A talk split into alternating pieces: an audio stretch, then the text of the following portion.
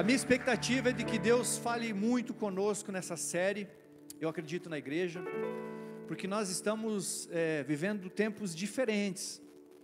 Eu não sei se você já notou, atualmente nós temos que defender aquilo que, coisas que talvez em alguns momentos atrás a gente não precisava defender. A igreja é uma delas. Atualmente nós temos que defender a vida de crianças no ventre. Já repararam? Que interessante isso. Até pouco tempo, pouco tempo que eu digo aqui no Brasil, 20 e poucos anos, não se falava tanto nisso. E hoje nós temos que sim ou sim defender crianças no ventre de suas mães. É, na Colômbia, se não me falha a memória agora, aprovaram o aborto até o sexto mês, se não me engano. É forte o negócio. É, e eu comentei, inclusive, na célula de quarta-feira. Quem estava na minha célula quarta-feira? Olha, essa galera ali, melhor célula da cidade. Aproveitar que estou com o microfone aqui, agora posso me, me vingar aqui. Melhor célula da cidade. Quem quiser pode ir lá. Depois de uma palavra, a gente sempre compartilha um alimento. Nós temos células quartas-feiras, às quintas-feiras, aos sábados. Pessoal, não faltem as células. É muito gostoso. Além da palavra, além da palavra, além de uma mensagem espiritual, você recebe ainda uma comida bem gostosa. Na minha célula teve um rapaz aí, o nosso meu discípulo, né? Eu sempre ensino para ele cozinhar, tal, e aprendeu super bem o Rangel aqui. Ele é mestre, ele cozinhou para nós lá, fez um, um churrasco. Olha só, quem perdeu a célula quarta, perdeu. Churrasco teve o que lá, Rangel? Carneiro, uma carne de, de gado, teve frango, teve tudo. Show de bola. Quem quiser na minha cela pode me procurar no final aí. Vou ganhar você pelo estômago. então, pessoal, veja. Hoje nós temos que defender a nossa opção sexual. Veja, não estou aqui. Cada um fica livre, fica bem à vontade. Mas hoje nós temos que defender. Eu vi uma moça é, esses dias na internet dizendo que ela tem orgulho de ser mulher. Nossa, foi apedrejada. Então, você sabe que nós temos que defender coisas que, que, que são diferentes. Registro de nascimento, você já. Existe um projeto de lei aqui no Brasil de quando teu filho nascer, você não colocar sexo masculino ou feminino. Aos 18 tem que colocar sem sexo. Tipo um ser humano nasceu ali. E aí quando ele tiver 18 anos, ele vai dizer se é sexo masculino ou feminino, ou seja, ele vai optar. Você entende os momentos? E nós temos que defender também a igreja, que antes não precisava, não, não necessariamente. Quando nós falávamos de o ano de 1500 para trás, havia muitas guerras, muitas batalhas, muitas lutas religiosas, dentro do ambiente religioso, dentro do ambiente da igreja. Depois isso foi se acalmando, a igreja avançou. E hoje nós estamos lutando. Recentemente teve um grupo de, de pessoas que invadiu uma igreja aqui em Curitiba. Quem viu isso? Nossos irmãos católicos estavam lá adorando e tal. Chegou um grupo e invadiu. É a mesma coisa se entrasse várias pessoas aqui invadindo. Nós temos alguma coisa contra as pessoas? Nada disso. Nós precisamos respeitar todos. Eles precisam nos respeitar e nós precisamos sim respeitar eles. Eu quero dizer para vocês que se levantou uma juventude de, um, de algum tempo para cá, jovens com uma visão muito diferente daquilo que daquilo que é o normal, daquilo que é o natural. E está acontecendo uma revolução na mente das pessoas. Existem guerras narrativas nas mídias. E a igreja precisa se envolver nisso. Porque essas situações todas estão engolindo as pessoas, engolindo famílias inteiras. As igrejas estão em perigo, todos nós estamos hoje em perigo. E nós, como igreja, precisamos entender o que está acontecendo, estudar sobre isso e respeitar os nossos jovens, inclusive esses jovens que estão com essa mentalidade, nós precisamos respeitar eles. E aprender com eles muitas coisas, porque eles são a força, eles são a garra, eles são a potência que um tempo atrás nós éramos. E ao mesmo tempo nós precisamos dar direção para eles, mostrar, dentro da maturidade que nós já adquirimos, é, outros caminhos para eles. voltar a defender Jesus, mostrar uma bandeira, uma bandeira, uma bandeira daquilo que a igreja sempre pregou. O que, que a igreja sempre Por que, que nós precisamos defender a igreja? Por que defender a igreja? Você já reparou que você não precisa defender balada? Alguém aqui já viu alguém defendendo balada ou, ou coisas que levam o jovem, as pessoas para a destruição? Não precisa. Agora a igreja nós estamos tentando defender. E o que, que acontece de tão ruim na igreja para a igreja ser atacada? O que, que acontece de tão ruim nela? As pessoas são salvas, as pessoas recebem cura, as pessoas são transformadas. Mas o que é que tanto incomoda a ponto de termos invasões e de coisas acontecendo e acontecendo, e se, e se a igreja não se levantar, não entender e não se posicionar, daqui a pouco nós vamos ser engolidos. Daqui a pouco vai ser proibido. Antigamente, há 10, 15 anos atrás, quando falava, ah, daqui a pouco vai ser proibido o culto, eu falava, ah, para com isso, a gente está vivendo dentro de uma democracia, uma constituição forte. E eu vou falar para vocês, a coisa está arrochando, está ficando difícil. E a igreja, não, mas eu não vou me meter em política. A igreja tem que estar focada em todos os pontos da, da vida do, da, do, do ser humano, da vida, em todos os momentos da vida, a igreja tem que estar ali, porque ela está trazendo luz, está trazendo direção. E aí, se nós não tomarmos posição, vai acontecer o que vocês estão vindo, vendo acontecer. Os nossos jovens, os nossos filhos tomando rumos que nós não gostaríamos nas drogas, na prostituição, na destruição. Por isso, quando eu vejo jovens, como aconteceu ontem aqui nesse, no culto de jovens, jovens apaixonados por Jesus, estava lindo. Todo mundo pode vir aqui, viu? Até eu vim aqui no culto de jovens. Tive que sair um pouco antes, mas está todo mundo convidado para sábado, tá ou não está? Gente, está incendiando o culto de jovens. E os nossos jovens estão recebendo palavras, estão recebendo o poder do Espírito Santo, estão recebendo direções, curas, transformações na sua mente, no seu coração, no seu caráter. Esse é o papel da igreja. E eu vinha dizendo para você que se a igreja não tomar posição, não se mexer, vai acontecer com ela igual a rã. Quem conhece a história da rã que foi colocada numa panela? Vou contar para você que não conhece. Se você pegar um panelão fervendo, bem fervendo, e jogar uma rã, sabe o que acontece com ela? Ela salta, ela não morre, ela de um salto ela vai embora. Agora, se você colocar uma rã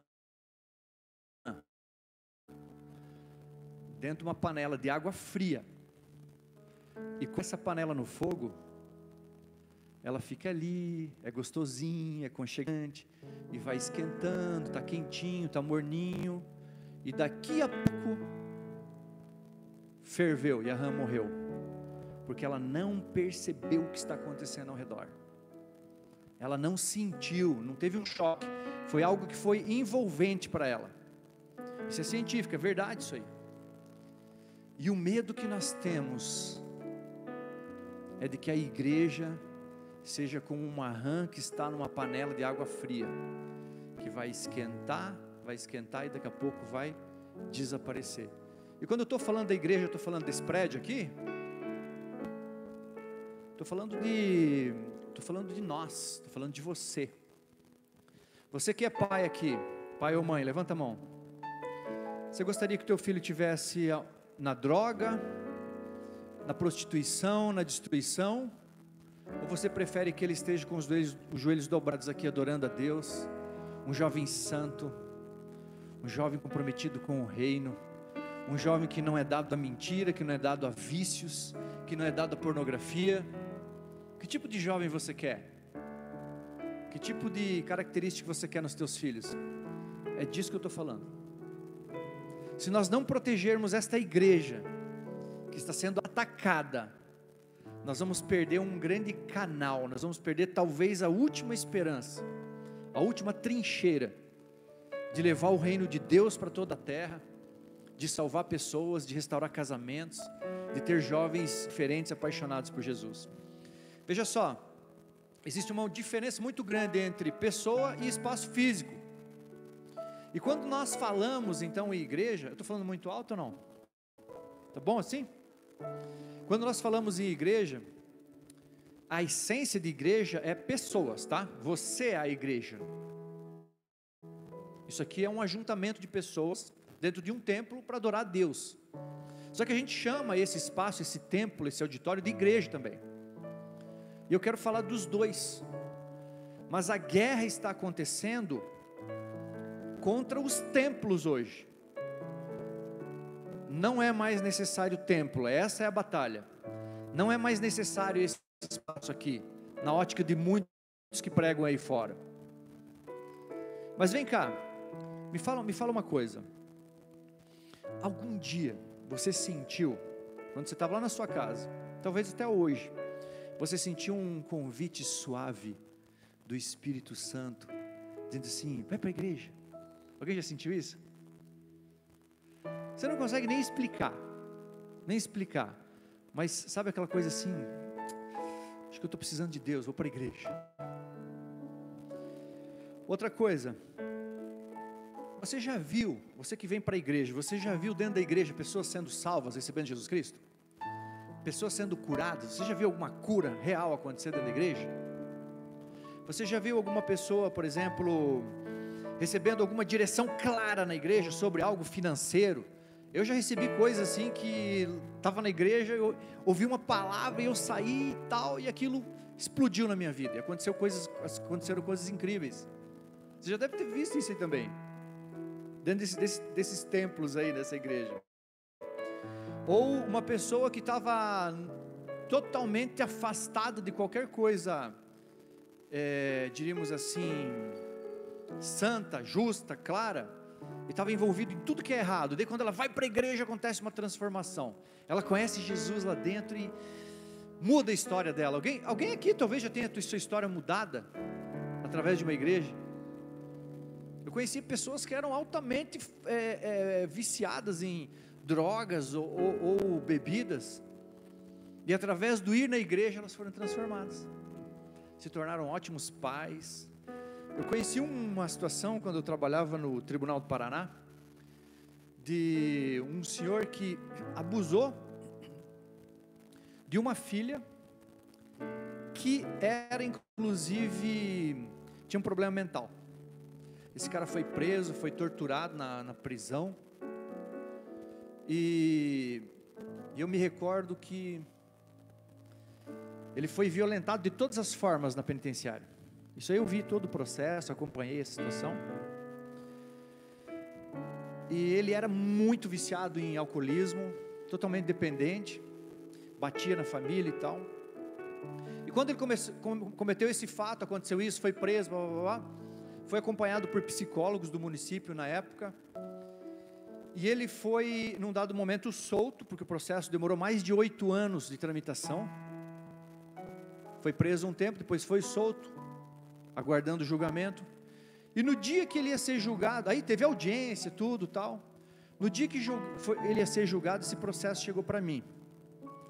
E eu tinha que analisar esse processo e passar para o juiz. E quando eu olhei, quando eu comecei a ouvir a, o depoimento dele, o depoimento da filha, até a filha foi ouvida como informante naquele momento, depoimento da, da mãe, né, da, da esposa dele. Dizia nesses depoimentos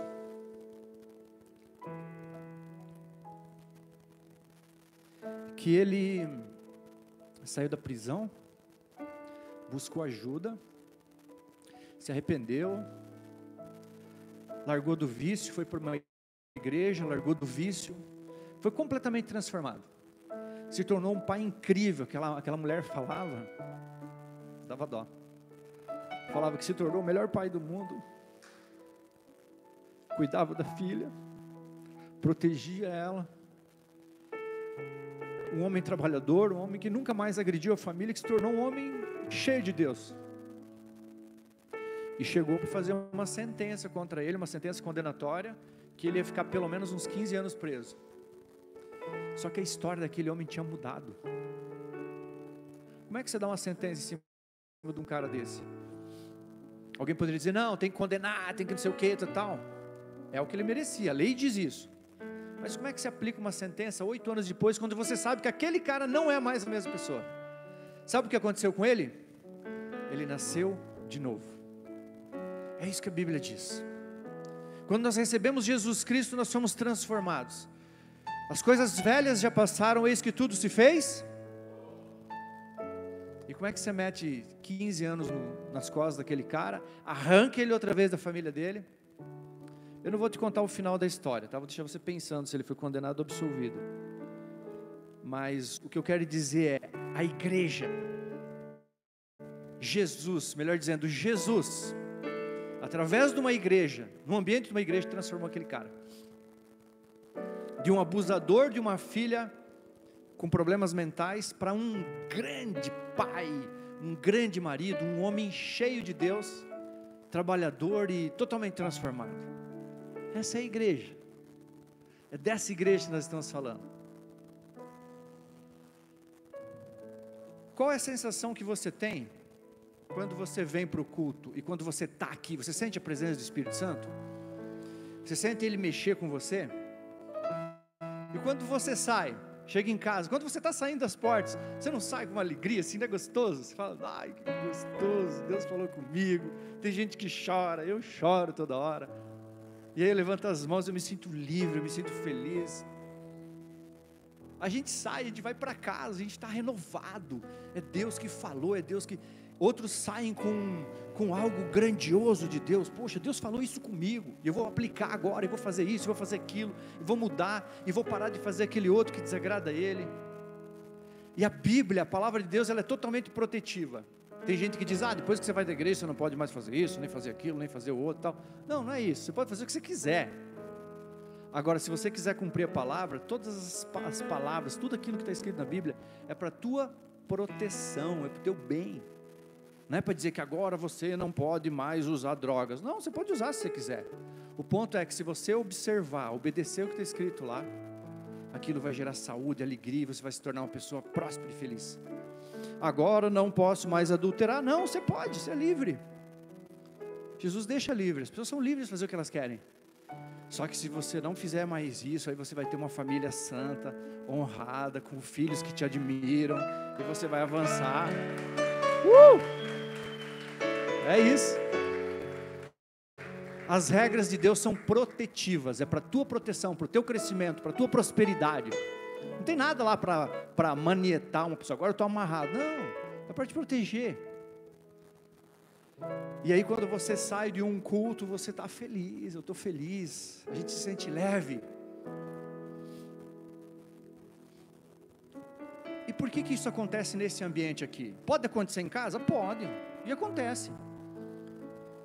Só que, quando nós estamos nesse ajuntamento de pessoas, dentro de um ambiente separado para isso, e nós saímos da nossa casa focados para isso, existe algo diferente existe uma manifestação diferente, existe um mover diferente. E é por isso, sabe o que? Que nós temos que acreditar na igreja. E aí estão dizendo o que para nós? Estão dizendo, não, igreja não precisa. Não precisa igreja, tem internet hoje. Tem internet, você que está me ouvindo aí. Tem alguém me ouvindo aqui? Não tem? E Deus toca também a tua vida, você que está aí do outro lado. Só que o dia que você vier para cá, você vai sentir essa unção e esse poder diferente. Tem algo mais aqui. Quem acompanhou cultos na época da pandemia, só online? Muitos, né? É a mesma coisa ou não é?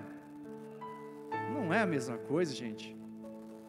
Esse lugar de você estar tá aqui, de você sentir a presença de Deus é diferente.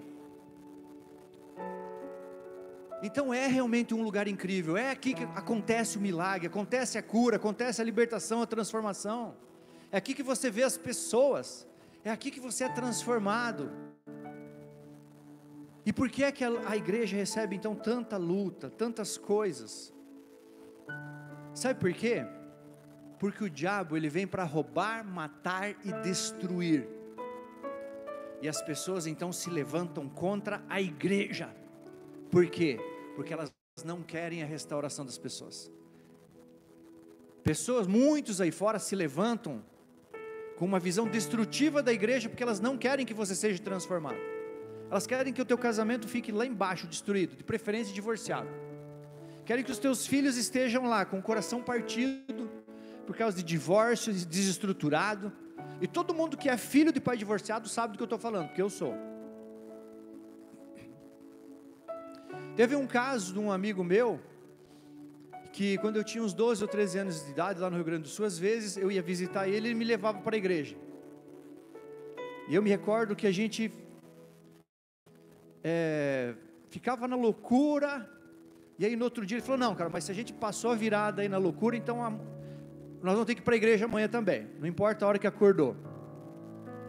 E eu falo isso porque um dia Jesus transformou a minha vida. Eu lembrei ele disso, depois de 30 anos ele chorou. Foi muito legal. E esse cara saiu da igreja em algum tempo, em algum, no momento da vida dele, e nessa oportunidade que nós estávamos juntos, ele começou a reclamar, porque eu fui ferido na igreja, porque o pastor falou isso, isso, isso, isso me deixou marcas profundas, negativas na minha vida, atrapalhou minha vida nisso, nisso, naquilo. E eu deixei ele falar à vontade. E aí depois eu falei assim, fulano, mas vem cá. O que aconteceu com o nosso amigo fulano de tal? E outro, e outro, e outro, e outro. Todos estão mortos hoje. Os que não estão mortos estão quebrados, destruídos, com a família destruída, finanças destruídas, no zero. E ele é um cara que é bem posicionado, um cara bacana e tal. Daí eu falei assim: Você percebeu, Fulano? Que você só está aqui hoje, vivo, assim como eu estou. E que a gente está bem, que a gente está feliz, que a gente está com família. Você tem filho, eu também tenho. Eu falei: Você sabe por quê? Por causa daqueles princípios que a gente ouvia lá naquela igreja por causa desse pastor que te feriu, ele te feriu, mas ele também semeou muito na tua vida. Aí eu falei para ele: Você lembra quanto ele era um homem de Deus? Ele falava: É verdade, cara. Aquele cara era um cara incrível, era um homem, um grande homem de Deus. O cara já, ele já morreu, esse pastor. Eu falei: Cara, é isso. Sabe o que? Os pastores eles são falhos, são seres humanos. Os pastores eles sentem as mesmas tentações que todos os outros homens da terra sentem. E eles sofrem os mesmos ataques, talvez mais do que as outras pessoas. Por isso, orem pelas pessoas que estão na liderança da tua igreja. Orem pelos nossos pastores, pelos nossos líderes, eles sofrem ataques. Ataques em todas as áreas, na família, eles sofrem ataques nas finanças, eles sofrem ataques na igreja, e quando a igreja é atacada, eles são também atacados, dói neles. Então, somos pessoas falhas, Agora, se você dentro da igreja honrar os teus pastores, mas sobre todas as coisas olhar para Jesus, você nunca vai ser decepcionado. Nunca. Nunca vai ser decepcionado. E é só isso que importa. Porque Deus não destacou anjos para descerem da terra e virem aqui ministrar. Deus escolheu um cara falho, igual eu, que estou aqui falando para você. Você poderia estar aqui eu ouvindo você, está tudo bem por isso. Deus escolheu seres humanos, pessoas simples como nós. Não foram anjos, não foram seres especiais. Só que essas pessoas aqui, como eu, têm falhas. Tem pessoas aqui, se a minha esposa estivesse aqui, talvez ela ia dizer, apontar muitas falhas. Dorme comigo, vive comigo, sabe os problemas que eu tenho, as falhas que eu tenho. E muitos, tenho muitos amigos aqui que sabem os defeitos que eu tenho. Já frustrei muitas pessoas. Mas entendam, não olhem para os líderes de vocês, para os pastores, para o pastor Nicolete, para o pastor Marcos, suas respectivas esposas. Não olhe os defeitos, olhe a parte boa. Olha o que eles estão entregando, estão entregando o sangue deles aqui nesse lugar, a vida deles orando, dando o seu melhor. E muitos de nós só estamos em pé, sabe por quê? Porque esses caras estão fazendo isso. Porque eles estão aqui nos púlpitos se preparando, e trazendo uma palavra que vem direto do trono de Deus. E aí nós precisamos deles, e nós precisamos das igrejas, e nós precisamos dessas estruturas físicas, e nós precisamos nos reunir aos domingos, e talvez até às quartas-feiras lá na minha célula. Sabe por quê? Porque lá nós recebemos palavra, lá nós recebemos edificação, lá nós recebemos abraço, pandemia acabou, agora a gente está, ó, afofando o povo. Um abraço.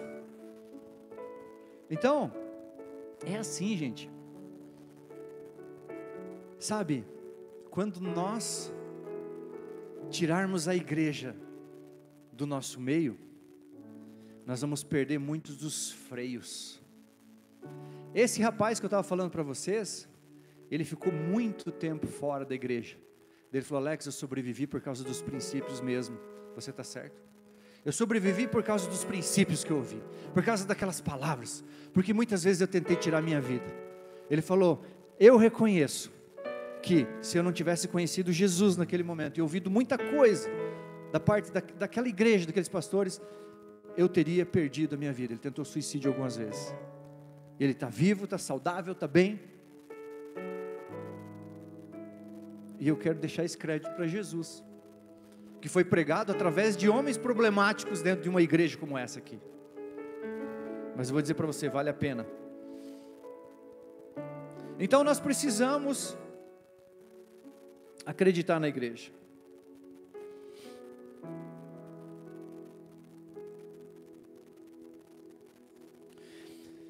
Mas como é que a gente pode acreditar quando tem tantas vozes sedutoras e muito sedutoras lutando contra ela? Tem pessoas hoje saindo na internet dizendo: você não precisa, cara. Quantos desigrejados nós temos hoje no Brasil? Milhões de desigrejados. Pessoas que vão se afastando das igrejas e vão esfriando na fé. Você sabe disso.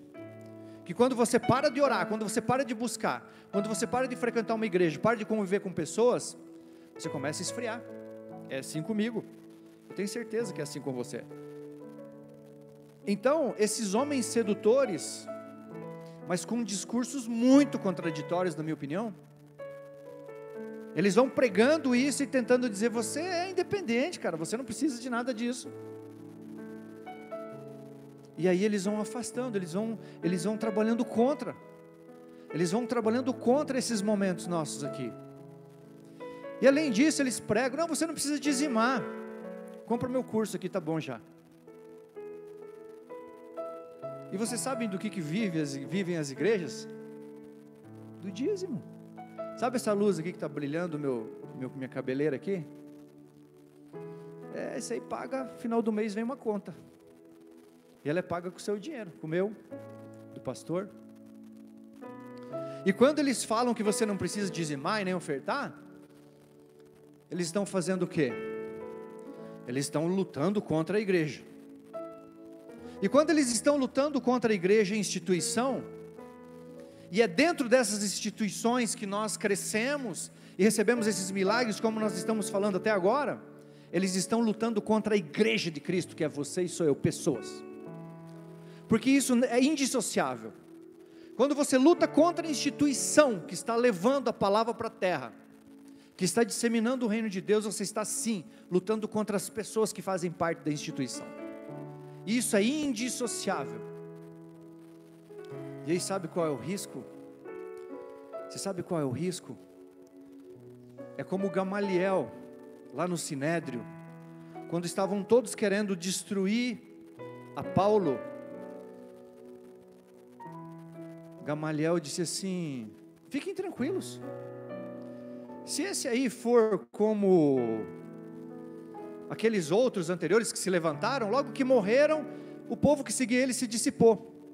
Mas cuidado, porque se ele está sendo enviado de Deus, cuidado para que nós não estejamos lutando contra o próprio Deus. Então eu creio e eu vejo que há muitos homens por internet seduzindo pessoas de mente fraca, arrancando essas pessoas da igreja, arrancando elas da comunhão, e essas pessoas vão esfriar, isso é natural.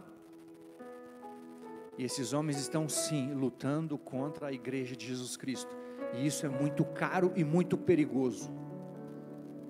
Porque ninguém prevalece diante de Deus. Ninguém prevalece lutando contra Deus. Ele é todo poderoso.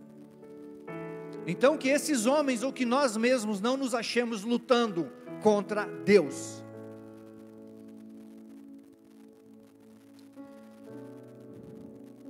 E eles agem, sabe como? Colocando dúvidas.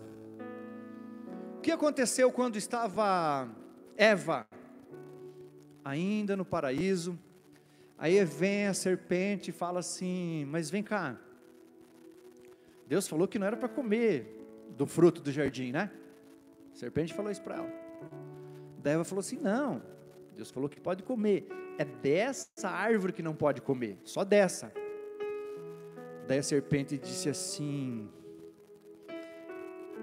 Mas você, ah, melhor dizendo, aí Eva diz: Não pode comer dessa, porque Deus disse que se a gente comer a gente vai morrer. Daí a serpente fala assim: Não, isso está errado, isso não é verdade. Ela diz assim: É que se você comer, Deus sabe que você vai conhecer o bem e o mal, e vai se tornar igual a Ele. O que aconteceu ali? Uma grandiosa semente de dúvida. Imediatamente, será que Deus está querendo então que eu não seja igual a Ele? Talvez Ele não queira concorrência. Eu vou conhecer o bem e o mal. Será que é bom conhecer o bem e o mal? Aí desfoca totalmente daquilo que Deus havia falado para ela e foca na dúvida que a serpente colocou na mente dela. Ela faz o que? Ela come e dá para o seu marido. E essas pessoas, quando elas entram nas nossas casas através das mídias, elas colocam dúvida na nossa cabeça. E talvez você diga: Não, eu sou forte, mas e o seu filho? E a sua família? Por isso, sabe o que eu digo? Não dialogue com a serpente, porque ela é astuta. Esse tipo de pessoa, você tem que fazer isso aqui com ele, ó, pá, cortar. Porque quando você estabelece diálogo com a serpente, o risco de ela te enganar é muito mais alto do que você permanecer firme. Existe uma grande possibilidade de cair quando nós batemos um papinho com a serpente. O ponto é, já estou indo para o final, pastor, né? Ah, quando você tem dúvidas sobre alguma coisa, mas daí tá, Alex, beleza, mas daí precisa de igreja ou não preciso no final das contas? Até agora a gente está entendendo que precisa, mas quer saber? Acho que é bom a gente fundamentar isso na palavra, né?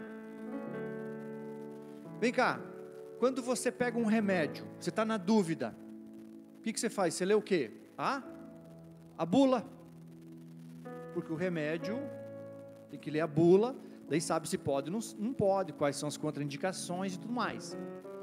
E se você compra um equipamento, um eletrônico, alguma coisa, o que é que você lê antes de começar a usar isso? Quem aqui já não leu o manual algum dia e queimou o aparelho colocou no 220? Eu já fiz isso. Eu não olhei a etiquetona que estava do lado vermelha. Foi bem pior. Então, tudo tem um manual, tudo tem algo para ser lido. Sabe por quê? Nós não precisamos errar, porque nós temos a história para nos mostrar o caminho. Ver o que os outros erraram e a gente não erra. Uh, quando nós temos então o remédio ou o equipamento, é só ler aquele documentozinho que já manda, que o fabricante manda, que nós vamos saber a receita. E quando nós queremos saber alguma coisa relacionada a Deus, o que, que nós vamos ler? A Bíblia, pronto. É o manual, é a bula. Está ali a resposta. Se a gente chegar na resposta daquilo que está na Bíblia, está tudo certo. E como é que se dizia na Bíblia? Como era no princípio? Como era a igreja primitiva? Nós estamos falando aqui de igreja, certo? Então vamos ver como é que era a igreja primitiva? Eu vou ler para você, vou preferir ler aqui, que nem coloca no telão. Deixa eu vou ler aqui, eu quero que você preste atenção. Porque pode dar controvérsia de Atos 5:42, caso você queira em algum momento ler. Atos 5:42.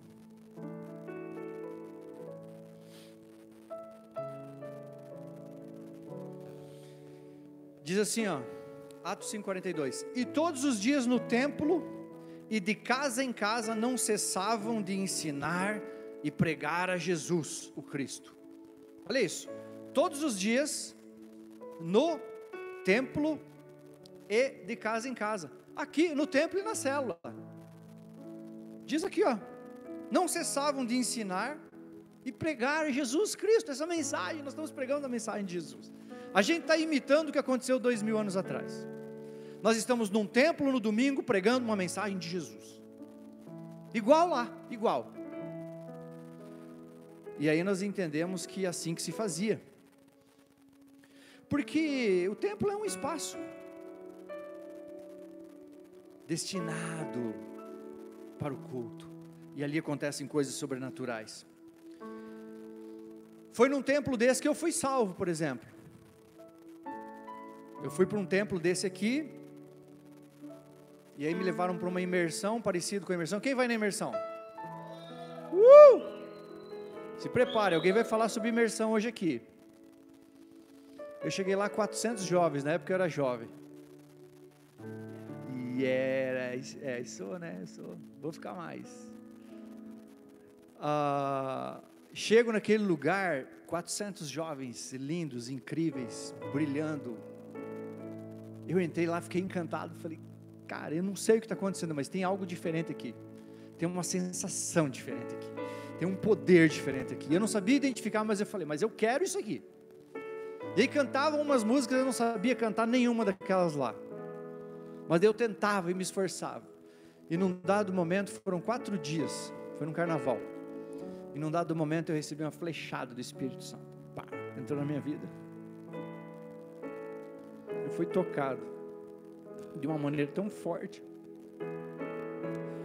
que eu olhava assim, eu via as árvores eram mais verdes. As coisas brilhavam mais, eram mais bonitas.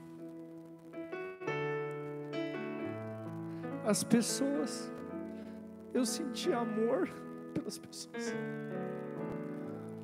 Aí eu ouvia as canções, aquelas canções que eu ouvia antes, eu não entendia a letra, agora eu ouvia. E Deus falava comigo. Eu falava, Deus, como eu queria colocar uma barraca, assim eu falava, colocar uma barraca no cantinho, eu queria ficar. Eu queria ficar ali, naquele templo, na presença de Deus. Queria agradar a Deus. Eu queria de alguma forma agradar a Deus. Eu falei, agora não quero mais fazer isso, nem isso. Eu optei, ninguém me falou nada. Deus falou comigo. Eu falei, agora eu quero ficar orando, quero orar pela minha esposa, quero casar. Que eu sei que não posso mais fazer nem isso, nem isso, então agora eu quero casar, eu vou orar. Aí eu fiquei dois anos orando pela minha esposa. E quando eu encontrei, em seis meses eu já casei. Para não, né? Não dá para dar, dá para dar vacilo. Quem já passou por isso sabe como é que é. Mas eu quero dizer, todo mundo sabe que é minha esposa, uma mulher incrível.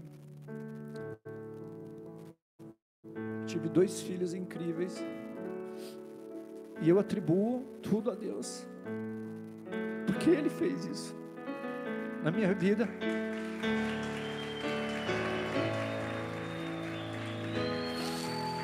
Glória a Deus.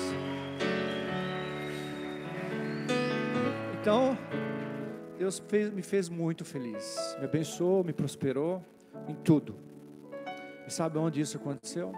Num lugar como esse, numa imersão como essa que vai acontecer. E é isso, é disso que eu estou falando. É esses lugares que querem destruir. É esses lugares que estão falando mal. É desses pastores problemáticos e falhos que estão falando mal, mas são esses mesmos pastores que estão conduzindo pessoas para a salvação. Os meus amigos estão mortos, eu estou aqui vivo. Mas teve uma intervenção de Deus através da igreja na minha vida.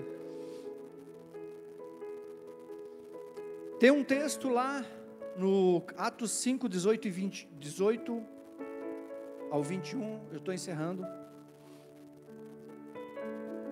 Atos 5, 18 ao 21, que diz assim: estavam presos, né? Pedro estava preso, turma toda presa, daqueles que criam em Jesus. E lá no cárcere, mas de noite, um anjo do Senhor abriu as portas do cárcere, conduzindo-os para fora, lhes disse: Ide e apresentando-vos no templo, dizei ao povo todas as palavras desta vida. Foi um anjo do Senhor que desceu, liberou eles e falou: Ide, sabe onde vocês vão? Ele falou: Vai para casa? Não, falou: Vai para casa. Falou: Vai para não sei onde? Não, não vai pescar, não vai trabalhar, não. Ele falou assim: Ó, vá para o templo e diga ao povo todas as palavras desta vida, todas as palavras dessa salvação dessa cura, dessa libertação, desse Jesus que transforma. e que está sendo pregado agora? Num templo. É isso que diz o manual, é isso que diz a nossa bula aqui. Tendo ouvido isto, logo ao romper do dia, entraram no templo. Entraram no templo e ensinavam.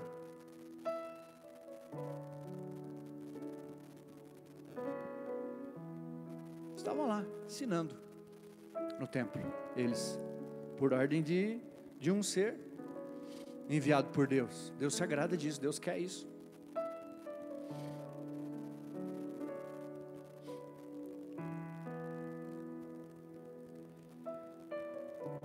É, Atos 5, 41, 42.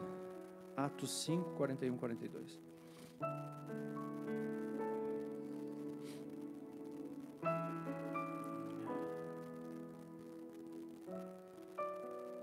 E eles se retiraram do sinédrio, apanharam. Depois que eles estavam nesse templo, aí tomaram uma surra de vara, muito forte. E eles se retiraram do, do sinédrio se alegrando por terem sido considerados dignos de sofrer ou apanhar, sofrer afrontas por causa desse nome de Jesus, e todos os dias no templo e de casa em Então, o ponto é: se você me disse que para tomar o remédio você precisa ler a bula, está certo. Se você me disse que para utilizar o equipamento para conhecer bem ele, você precisa ler o manual? É isso mesmo. Agora eu quero te dizer algo: se você é cristão autêntico e verdadeiro, esse aqui é o teu manual. E o que o teu manual disse sobre o templo, sobre a igreja, é isso que você acabou de ouvir. Significa dizer que caso você esteja de alguma forma lutando contra isso, contra esses, contra essa instituição que está levando a mensagem de Cristo salvando pessoas, cuidado, para que você não se encontre lutando contra Deus. Eu garanto para você que você não ganha essa luta. Esses homens que estão pregando contra Deus, que estão tentando massacrar a igreja, tirar o recurso financeiro da igreja, que é o que faz ela avançar e prosperar, eles têm um preço muito alto para pagar. Só que nós precisamos ficar atentos, porque talvez, se nós não entendermos o que nós estamos falando aqui, talvez o preço vai ser com a vida dos nossos filhos, talvez vai ser com, com, a, com a integridade física, mental, espiritual deles. Eu quero os meus filhos aqui dentro, eu vou lutar por isso, e a guerra é grande. Todos os dias a guerra é muito grande, mas nós precisamos vencer. Deus já falou muito sobre os falsos profetas. Os falsos profetas estão se levantando de forma sorrateira. E a igreja está como uma rã, uma rã dentro de uma panela de água fria, mas que está esquentando. E que se ela não se tocar onde ela está colocando os pés, vai morrer cozida. E a igreja somos nós. Então, essa é uma palavra para despertar. Essa é uma palavra para você, para mim, para nós despertarmos como igreja. O que está acontecendo? Nós queremos afastar essa instituição que está dando uma direção para os nossos filhos? Ou que podem trazer eles para cá e dar um rumo para eles, caso eles não, tenham, não, não tenham? Nós precisamos lutar em favor da igreja, em favor das pessoas, em favor da instituição. Entre o que esses homens estão falando aqui no Brasil e em outros lugares do mundo. Muito, muito bom de fala, pessoas muito bem preparadas. Eu prefiro ficar com dois mil anos de história, se eu falar só em Jesus Cristo. Da igreja primitiva até hoje, de uma igreja que me salvou, de uma igreja que me restaurou e é a igreja que salvou muitos de nós que estamos aqui. Sim, nós dependemos da igreja. Amém? Quero que você se coloque em pé nesse momento.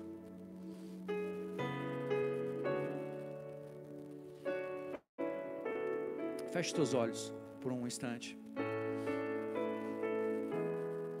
Começa a investigar teu coração. Se essa palavra de alguma forma falou com você, começa a investigar teu coração. Como é que você está nesse cenário todo? Como é que está o teu pensamento em relação a tudo isso que nós falamos? Você está honrando as autoridades que estão sobre a sua vida, sobretudo a de Jesus Cristo? Você está reconhecendo aqueles homens falhos que têm compartilhado palavras de salvação com a tua vida?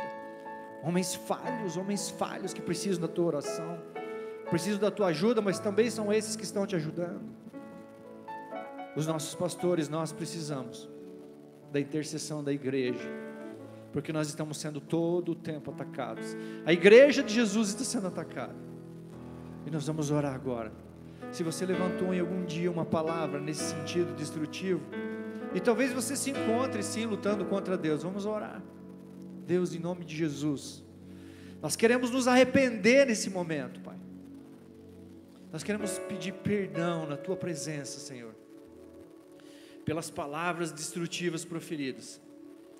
Muitas vezes, dentro de algumas razões que nós temos, Pai, razões humanas, porque talvez tenhamos sido feridos por pastores, por igrejas, mas, Pai, nós te louvamos por essas igrejas falhas e doentes, porque, Pai, nós sabemos que ali, em algum momento, nós recebemos salvação, nós recebemos transformação, nós recebemos direção clara, Deus nos ajude a abençoar a tua igreja.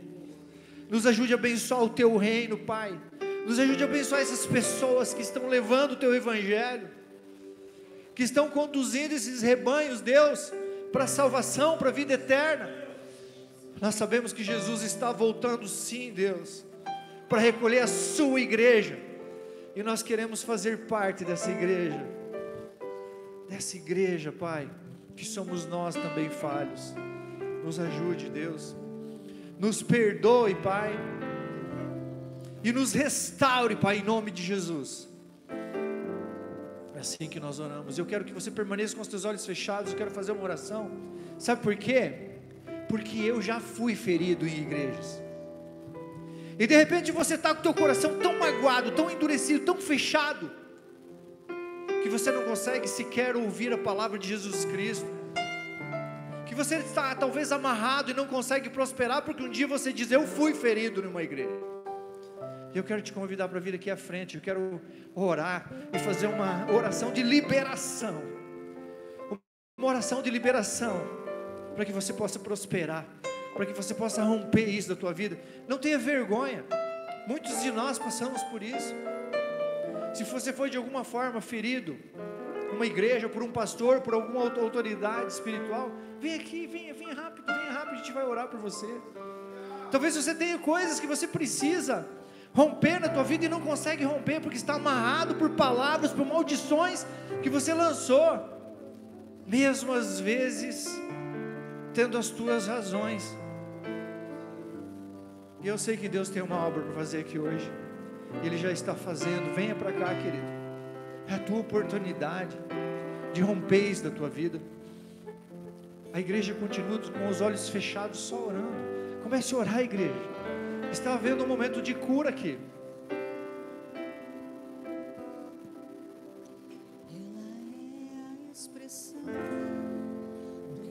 Deus Santo, nós te amamos, Jesus.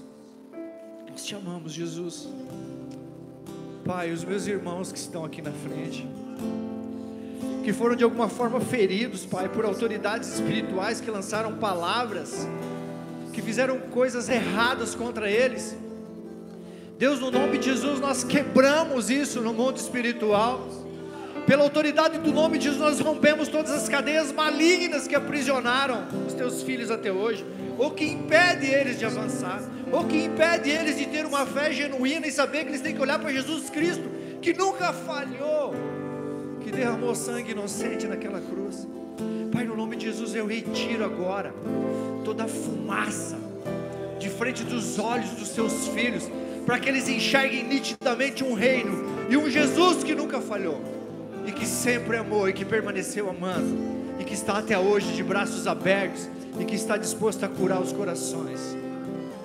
Eu te peço em nome de Jesus, Pai, cure os corações essa noite Cure os nossos corações, Pai. Cure os nossos corações, Pai. Restaura. Restaura a nossa vida contigo. Restaura ministérios, Pai. Ministérios que, ministérios que estão parados, estão travados por causa de problemas pessoais, com lideranças, com igreja. Pai, no nome de Jesus, eu declaro esses ministérios prósperos, ministérios frutíferos, Deus, ministérios abençoados, Pai. Eu declaro essas pessoas aqui prósperas e abençoadas. Pai, em nome de Jesus, que tudo que ficou dentro desse histórico seja arrancado. Talvez fique a imagem só, Pai mas que a dor vá embora em nome de Jesus, que as maldições sejam quebradas, que as cadeias sejam quebradas, em nome do Senhor Jesus.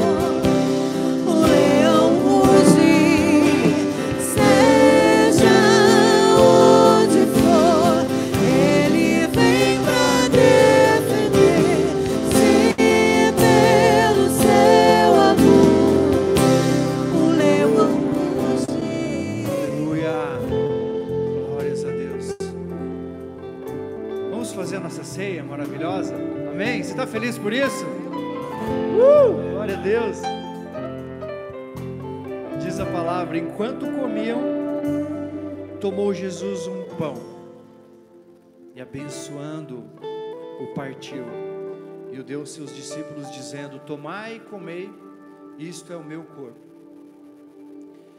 A seguir tomou um cálice, tendo dado graças, o deu aos seus discípulos, dizendo: Bebei dele todos, porque isto é o meu sangue, o sangue da nova aliança, derramado em favor de muitos, para a remissão dos pecados.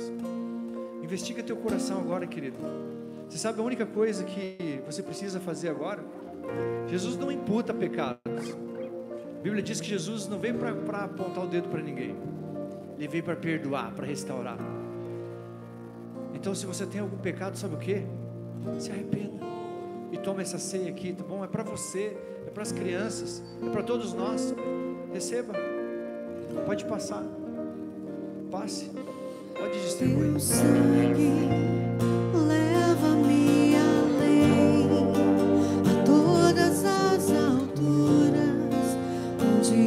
Ouço a tua voz, fala de tua justiça. Ore e se arrependa diante de Deus. E cante essa canção. Jesus, esse é o teu sangue.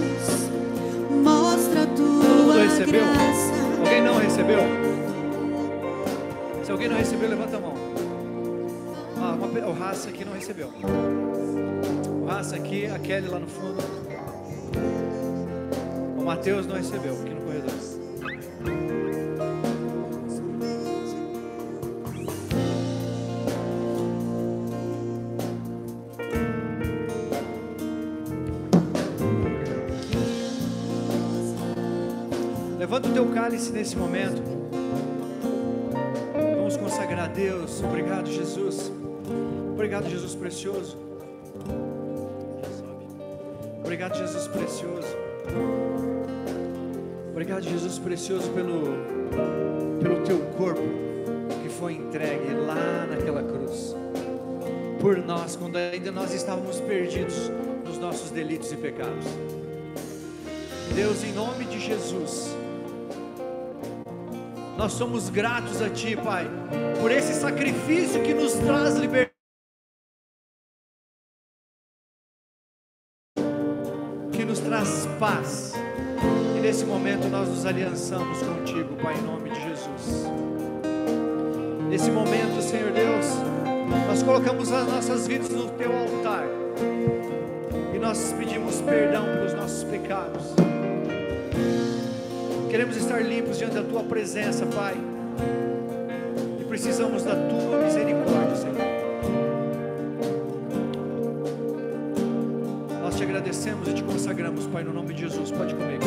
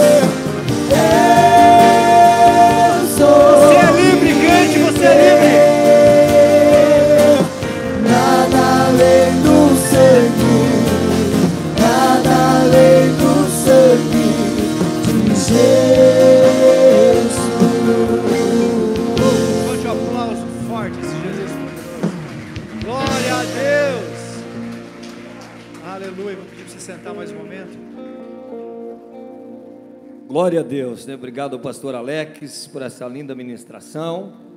Tenho certeza que Deus falou ao teu coração, ao nosso coração esta noite tremendamente. E nós passamos a entender o que é ser igreja, igreja de Cristo, né? É nessa igreja que nós acreditamos, a igreja que reconhece o sacrifício da cruz do Calvário, a igreja que abraça, a igreja que gera cura, a igreja que gera pessoas com saúde espiritual, saúde mental, saúde financeira, saúde dentro da tua casa, saúde familiar. É nessa igreja que nós acreditamos. Numa igreja que não se prostra, numa igreja que as portas dos infernos não hão de prevalecer contra nós. Quantos acreditam nesta igreja? Igreja. Jesus vai dizer contra a minha igreja: as portas dos infernos não prevalecerão contra ela. E eu vejo através de homens, como firmou aqui o pastor Alex, através de homens meros mortais na terra, o noivo se levantando ao favor da noiva e dizendo: Ei, a minha noiva não está sozinha na terra, mas o noivo se levantando ao nosso favor. Muito lindo, né? Essa ministração. Quero chamar aqui o Raça. Vamos dar uma salva de palmas. E a gente vai servir a Deus com nossos dízimos e as nossas ofertas, né? O Raça vai conduzir esse momento e eu tenho certeza que vai ser maravilhoso. Boa noite, soldados. Como estão as armaduras de vocês? Firmes no corpo? Eu vou contar para vocês quando eu vesti a armadura de um cristão, ela ficava muito folgada em mim. Mas estou me alimentando da fé a cada dia e o meu corpo ele está se modelando a armadura.